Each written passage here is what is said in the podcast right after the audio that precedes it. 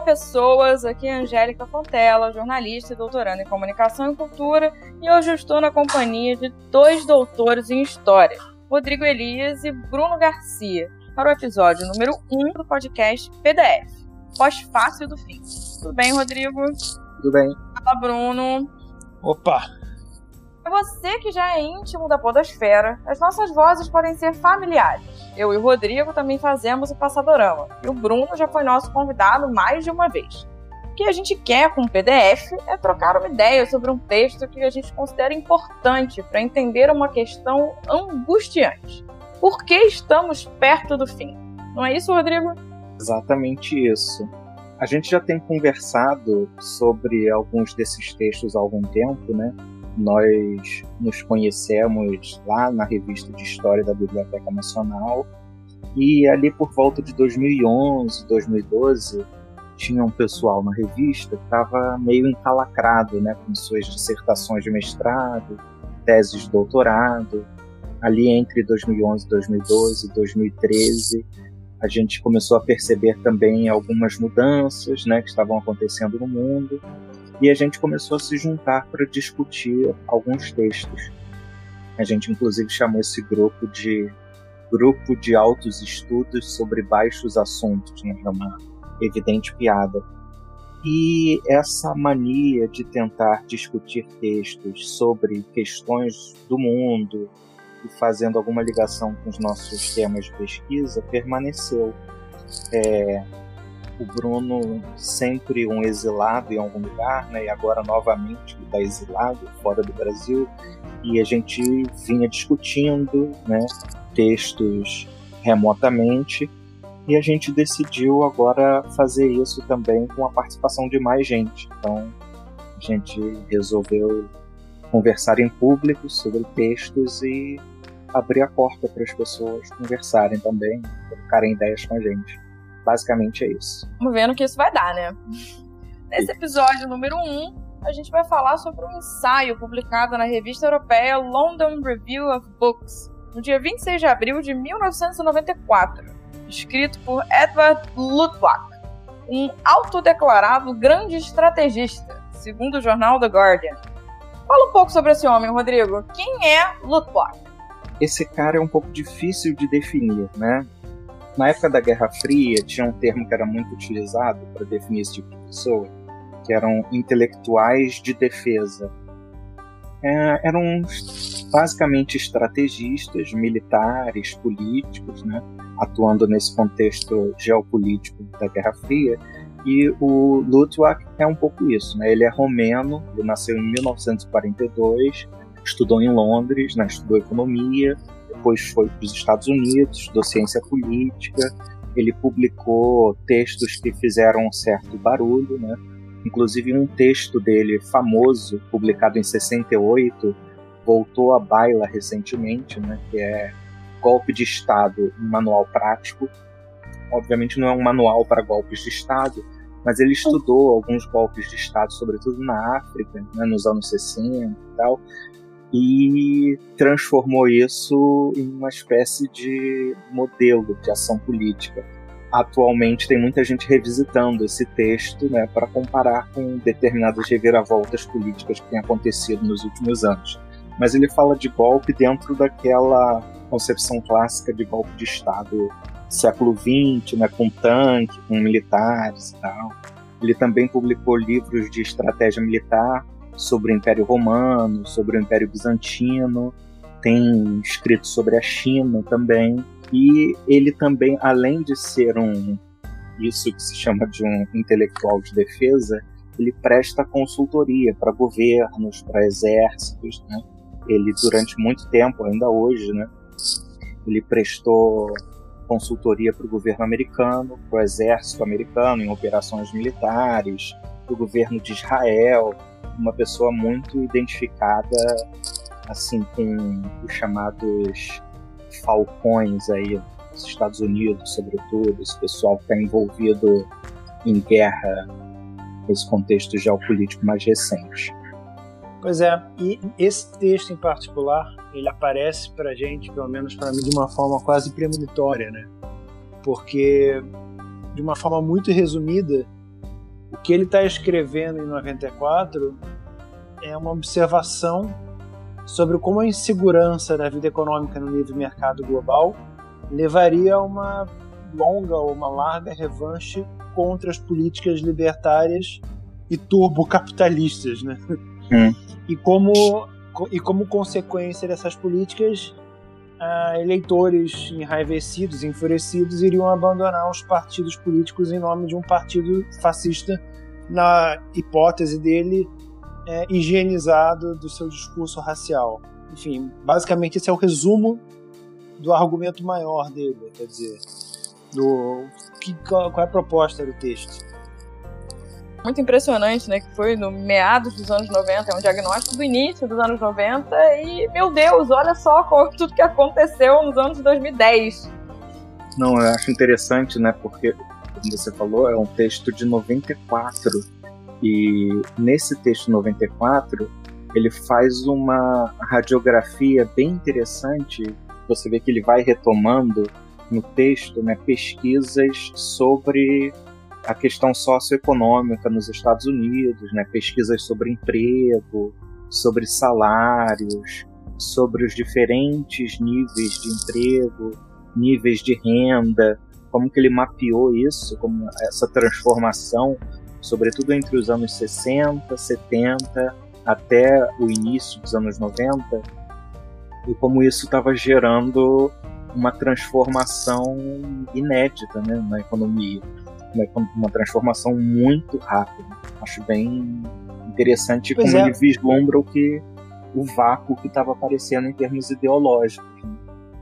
é interessante você falar isso porque o, a gente nem falou o nome do texto direito ainda, né? Que é o texto ele tem um título provocador que é Porque o fascismo é a onda do futuro.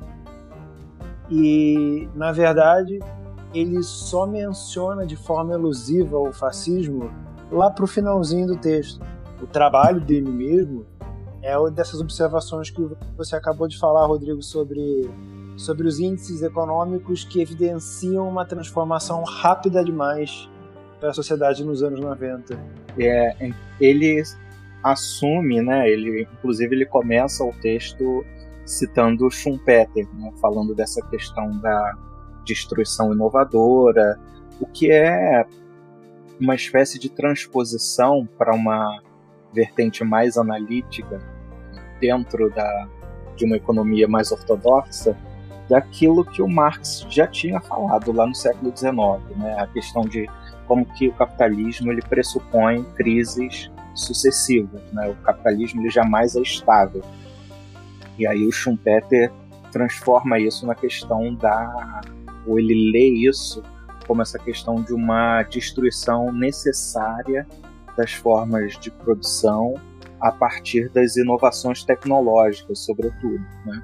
que vão aperfeiçoando né, as formas produtivas e isso gera um passivo em algum momento, né? seria um passivo social. E por isso o capitalismo ele vai entrar em crise em algum momento e aí ele volta e se renova, né? Então, o capitalismo viveria de ciclos.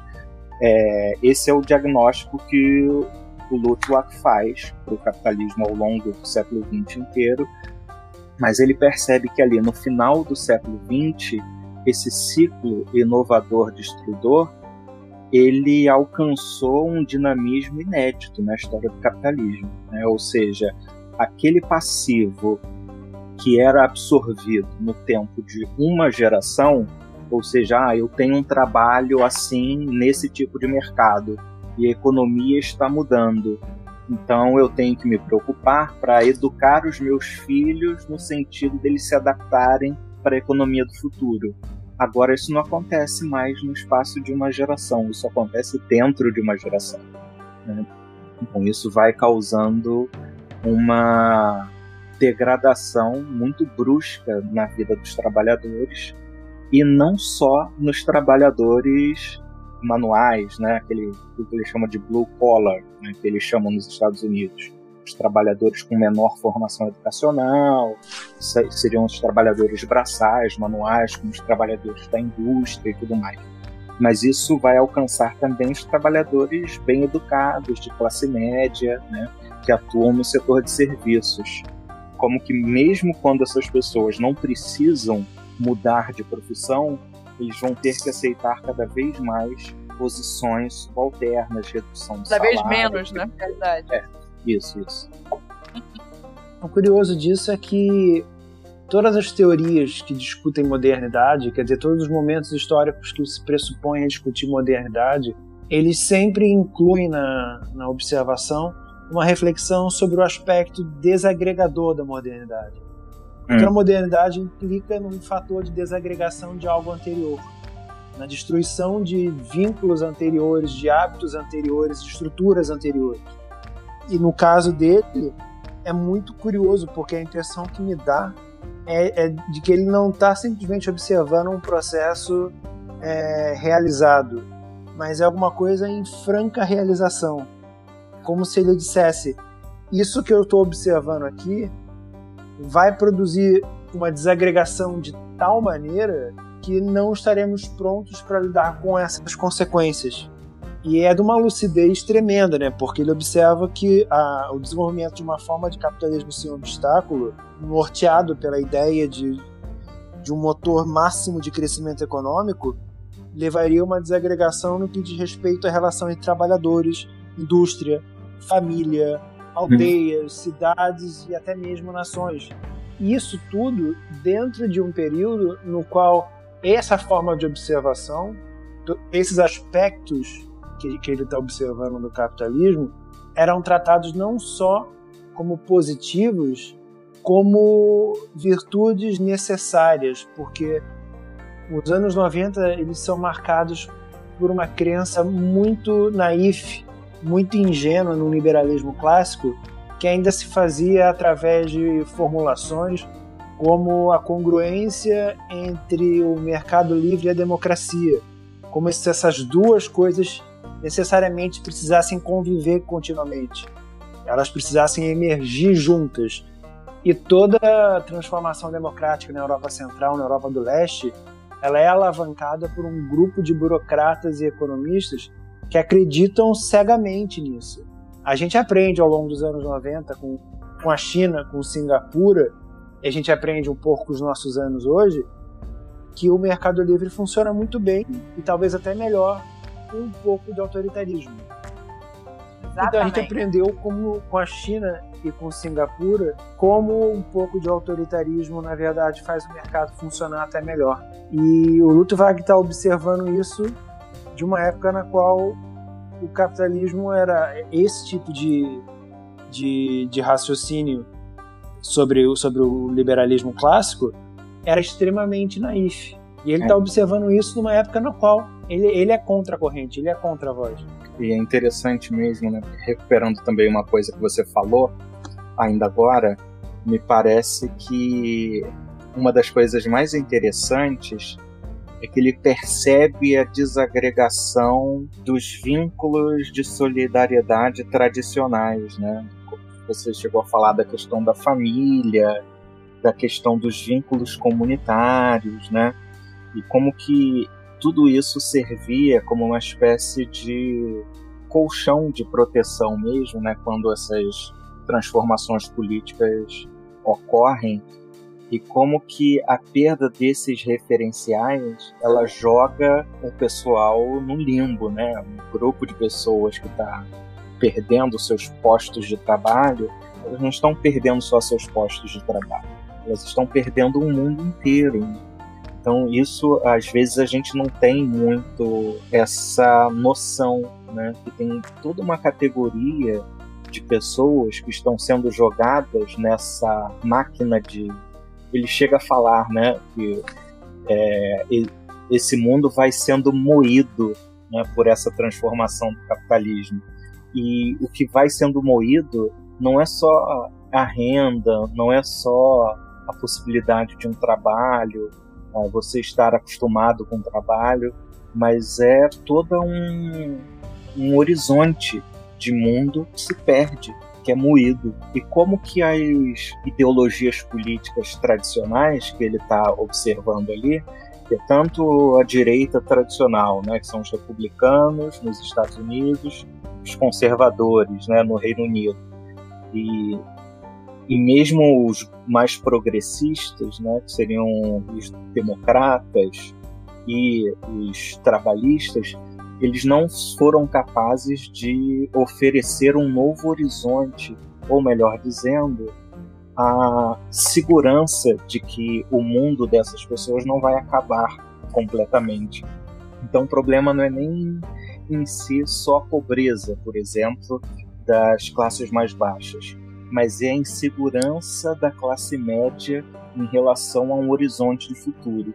E essa insegurança é que abre um espaço para ideologias como o fascismo, né? Então isso é, é bem bacana, é, é uma uma sacada interessante na interpretação dele, ele vendo isso nos anos 90. Ele está falando isso durante, durante o governo Clinton, né? É como o Bruno falou, vendo a história acontecer e fazendo o diagnóstico ao mesmo tempo, né? Toda essa é. habilidade aí de compreender essas coisas que, na verdade mesmo, a gente só viu desenrolar, quer dizer, minha percepção, né? Que a gente viu isso se desenrolar mesmo agora, né? Nessas últimas eleições, com essa guinada da extrema-direita. O Bruno tem uma pesquisa mais profunda sobre esse assunto, pode falar melhor sobre isso daqui a pouco. Mas Não, o que eu achei chama, interessante... O que chama a atenção é exatamente esse ponto isso que você falou é o mais importante, na minha opinião, no texto inteiro. Porque ele está observando nos anos 90 que aquela política que ele fala dos Estados Unidos e fala da, da Inglaterra, mas isso vale para um Brasil dos anos 90 e do começo dos anos 2000, que ele é a fala dominância... isso, né? Isso está acontecendo é. agora nos Estados Unidos, mas isso hum. vai acontecer no mundo inteiro. Exatamente, e acontece. Fala a gente tem economias avançadas, né? Especificamente. É, é. Mas enfim, isso pode mas ser ele fala dessa, certeza, a, a né? dominância, a dominância de partidos de centro era uma das grandes marcas políticas do começo dos anos 2000, do final dos anos 90. Era a ideia hum. de que a esquerda e a direita não, se import... não eram mais importantes. Todo mundo era centro alguma coisa. centro, é, esquerda, centro, direita. O da terceira via, né? Exatamente, a terceira via. Quer dizer, a gente observa hoje expressões como a do, do cientista político Michael Sandel, de que o mundo deixou de ser de viver numa economia de mercado para virar uma sociedade de mercado, quase como a afirmação precisa do que o Luttwak estava falando nos anos 90. Hum. Quer dizer, nos anos 90 a gente viveu uma época extremamente otimista. Nos anos 90 a gente falava em consenso de Washington, a gente falava em políticas liberais que não só levavam em consideração essas determinações neoliberais como importantes, mas como decisivamente consensuais. Ninguém discorda disso. E aí você tinha o FMI, você tinha o Banco Mundial e o Tesouro Norte-Americano ditando para o mundo inteiro, um, especialmente para as economias em, em desenvolvimento, para a América Latina e para a Europa Central, políticas que hoje são conhecidas como de austeridade. Aquilo era o consenso. Hum. E o hum. interessante é ele observar que esse consenso em torno de medidas liberais ia levar a direita, por um lado, a uma divisão interna entre duas partes. Uma primeira que celebra esse tipo de virtudes da competição, da dinâmica das mudanças estruturais, e uma segunda que vela o declínio das estruturas ameaçadas pela primeira. E ao mesmo tempo ele olha para a esquerda e fala: e a esquerda o que, que ela tem a oferecer? Serão um pouco mais daquilo que já é o discurso dela, um pouco mais de redistribuição, de assistencialismo. Ele está observando isso dos anos 90, no momento no qual o otimismo em torno desse tipo de política de austeridade estava no seu máximo. E interessante, isso é, para mim, é muito significativo. Como ele identifica o jogador principal nesse tabuleiro na classe média, né? no trabalhador do ramo de serviços, que não é o grande tubarão que está lá em cima, né? os CEOs, os grandes administradores, mas são é, que constituem aquele pessoal que está ali no meio, né, na meiuca. Não são os pobres, não são simplesmente as pessoas que estão sendo desempregadas, não são as pessoas que necessitam de um amparo né, do welfare state, mas são as pessoas que têm ali os três carros na garagem, que conseguem uma renda como uma renda extra como consultores, empresas e tal. É esse pessoal que vai ser decisivo quando eles veem o mundo se transformando, porque eles vão é... se virar para quem oferecer uma possibilidade de permanência do mundo tradicional. O que me impressionou muito nesse diagnóstico dessa, dessa classe média específica, né? Claro que a gente está nesse segmento muito particular, que é os Estados Unidos, o homem branco, o homem branco universitário, né, com ensino superior, é uma realidade até diferente daquilo que a gente tem de Brasil, né? Como que é um eu não tinha essa noção, mas é um sofrimento, vou chamar de sofrimento, né? Mas é um sofrimento, é um impacto negativo real, porque se você soma, tudo bem, essa pessoa não está desempregada, mas ela ganha muito menos e com o impacto da inflação e as três hipotecas que esses caras têm para pagar, de fato a vida deles hoje é muito pior. E isso, é, isso causa frustração, isso causa sofrimento, e aí ele se vira para quem? Se ele é uma pessoa que está empregada e não vai se impactar com o discurso da direita, a segunda parte do discurso, né, que o Bruno estava comentando, que vai falar, não, vai ter mais emprego. Não, eu não me importo com isso, porque emprego eu tenho, eu quero que a minha vida volte a ser o que era antes. Você já tem hum. sociólogos hoje nos Estados Unidos apontando para o fato da novidade em países chamados de primeiro mundo, de que pela primeira vez a população pobre é composta por trabalhadores e é. não por desempregados. Mas a gente está é. tá falando no mundo pós-2008. Ele está descrevendo que essa classe vai se desagregar de tal maneira que ela vai recorrer necessariamente a forças políticas retrógradas que deem uma alguma nem que seja uma ilusão de permanência. Ele está falando isso nos anos 90, mas isso se confirma como um diagnóstico no mundo pós-2008. É, Era inimaginável coisa, isso antes. É, e uma coisa que é interessante também, né? Uma coisa que ele, que ele observa e que ele tem a sensibilidade de identificar ali quando as pessoas simplesmente não estavam falando sobre o assunto, é que ele identifica como um fator de desestabilização ao longo das três últimas décadas, né, entre os anos 60 e os anos 90, a concentração de renda ele não fala isso, ele não fala, ele não usa a expressão concentração. né?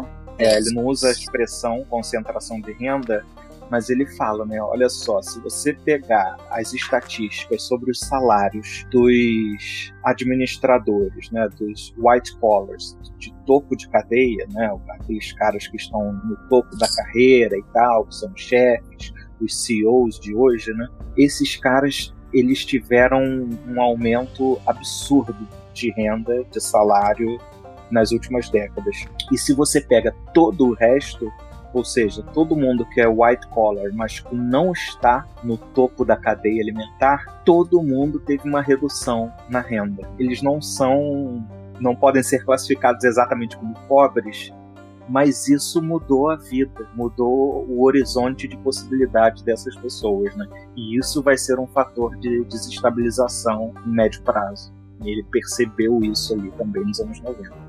E é, hoje é a discussão, né? Até a direita hoje está falando já em concentração de renda. Se pegar economistas brasileiros identificados desde sempre com uma visão ortodoxa neoliberal de economia, eles começaram a falar que é, a concentração de renda realmente é um problema. Um pouco tarde, né? Mas as pessoas estão percebendo é, isso, aparentemente. É, é um problema histórico no Brasil, é um pesadelo antigo na Europa que está retornando e é uma novidade nos Estados Unidos. E ele até chegou a observar timidamente o crescimento da participação na renda geral do 1%. Isso ficou tão famoso nos anos 2000. né? mas ele já usa essa expressão, né? ele, já, ele já se refere a essa minoria privilegiada como 1%. Como você falou no início, não sei se com essas palavras, mas é um texto extremamente profético mesmo, né? Já nos encaminhando aqui para o final, eh, eu queria destacar aqui uma passagem que eu achei que me impactou bastante, que conversa um pouco com o que vocês estavam falando ainda agora, que tem a ver com a concentração de renda também, e logo ele aproveita para fazer uma comparação que eu jamais pensaria, que é como que a diferença dos salários, né, entre esses novos money flipping jobs, né, que ele chama, né, esses Sim. trabalhos pequenos na, nos setores de serviços, como que esse, essa renda dessa é galera do é fritar basicamente né? não, não, não, não, não, pior do que isso, ela é um pouquinho só maior do que a renda dos trabalhadores industriais, do que os blue collars originais. Uhum. Eu fiquei muito impactada com esse dado, porque, enfim, a, o, o, discurso de progresso, o discurso de evolução, a direita adora falar dessa coisa, né, que eu acho que tem muito a ver com essa ideia do darwinismo enfim, social, enfim. Mas a verdade é que não. não estamos indo para lugar nenhum. Temos aí essa economia globalizada, mas ao mesmo tempo toda uma desestruturação das comunidades locais e ninguém se importa. É basicamente isso. O resultado é o fascismo. É, acho que é por aí que nosso amigo está contando pra gente, ainda nos anos 90 e até hoje a gente está aqui se debatendo por que o Trump ganhou. Tipo, gente, gente, atenção, leiam coisas antigas também, isso também vai ajudar vocês. O que vocês gostariam de destacar aqui pra gente encerrar? Eu, na verdade, eu queria deixar mais uma frase né, do Luttwak numa entrevista que ele deu em 99 pro Financial Times, que ele fala se os governos social-democratas da Europa falharem no trato com esse capitalismo turbinado, eles serão jogados fora e substituídos por partidos políticos populistas, protecionistas e xenófobos. Você teria líderes preparados para agir em função dos impulsos emocionais do povo. Emoção versus razão. Vontade versus análise, que é a essência do fascismo. Só para fechar, né? Ele, no final do texto dele, esse que a gente está discutindo hoje, porque o fascismo é onda do futuro, ele ele fez uma ressalva que eu acho que era uma ressalva que ele errou, que foi otimista demais, né? Ele diz é. que esse partido que deve surgir no futuro, catalisando os desejos dessa classe média amedrontada com a mudança no mundo, pode ser um partido fascista, mas livre do racismo. Eu acho que nisso ele errou. Errou mesmo. É. Ele estava ainda na primeira metade dos anos 90, né? Acho que a gente pode perdoar de não ter tido toda essa dimensão de olhar aí, de futurologia, ter dado tudo certo. Verdade. Bem, alguma consideração final? Eu queria só deixar um abraço pra galera. Um beijo. Também, ouçam-nos, por favor. Isso aí. É, faz muito sentido a gente pedir a quem já está nos ouvindo para que continue nos ouvindo. Façam propaganda. Isso. Bem, esse foi mais um post fácil do fim. Nos vemos na próxima, então. Tchau, tchau. Tchau, galera. Tchau, tchau. Thank you. Thank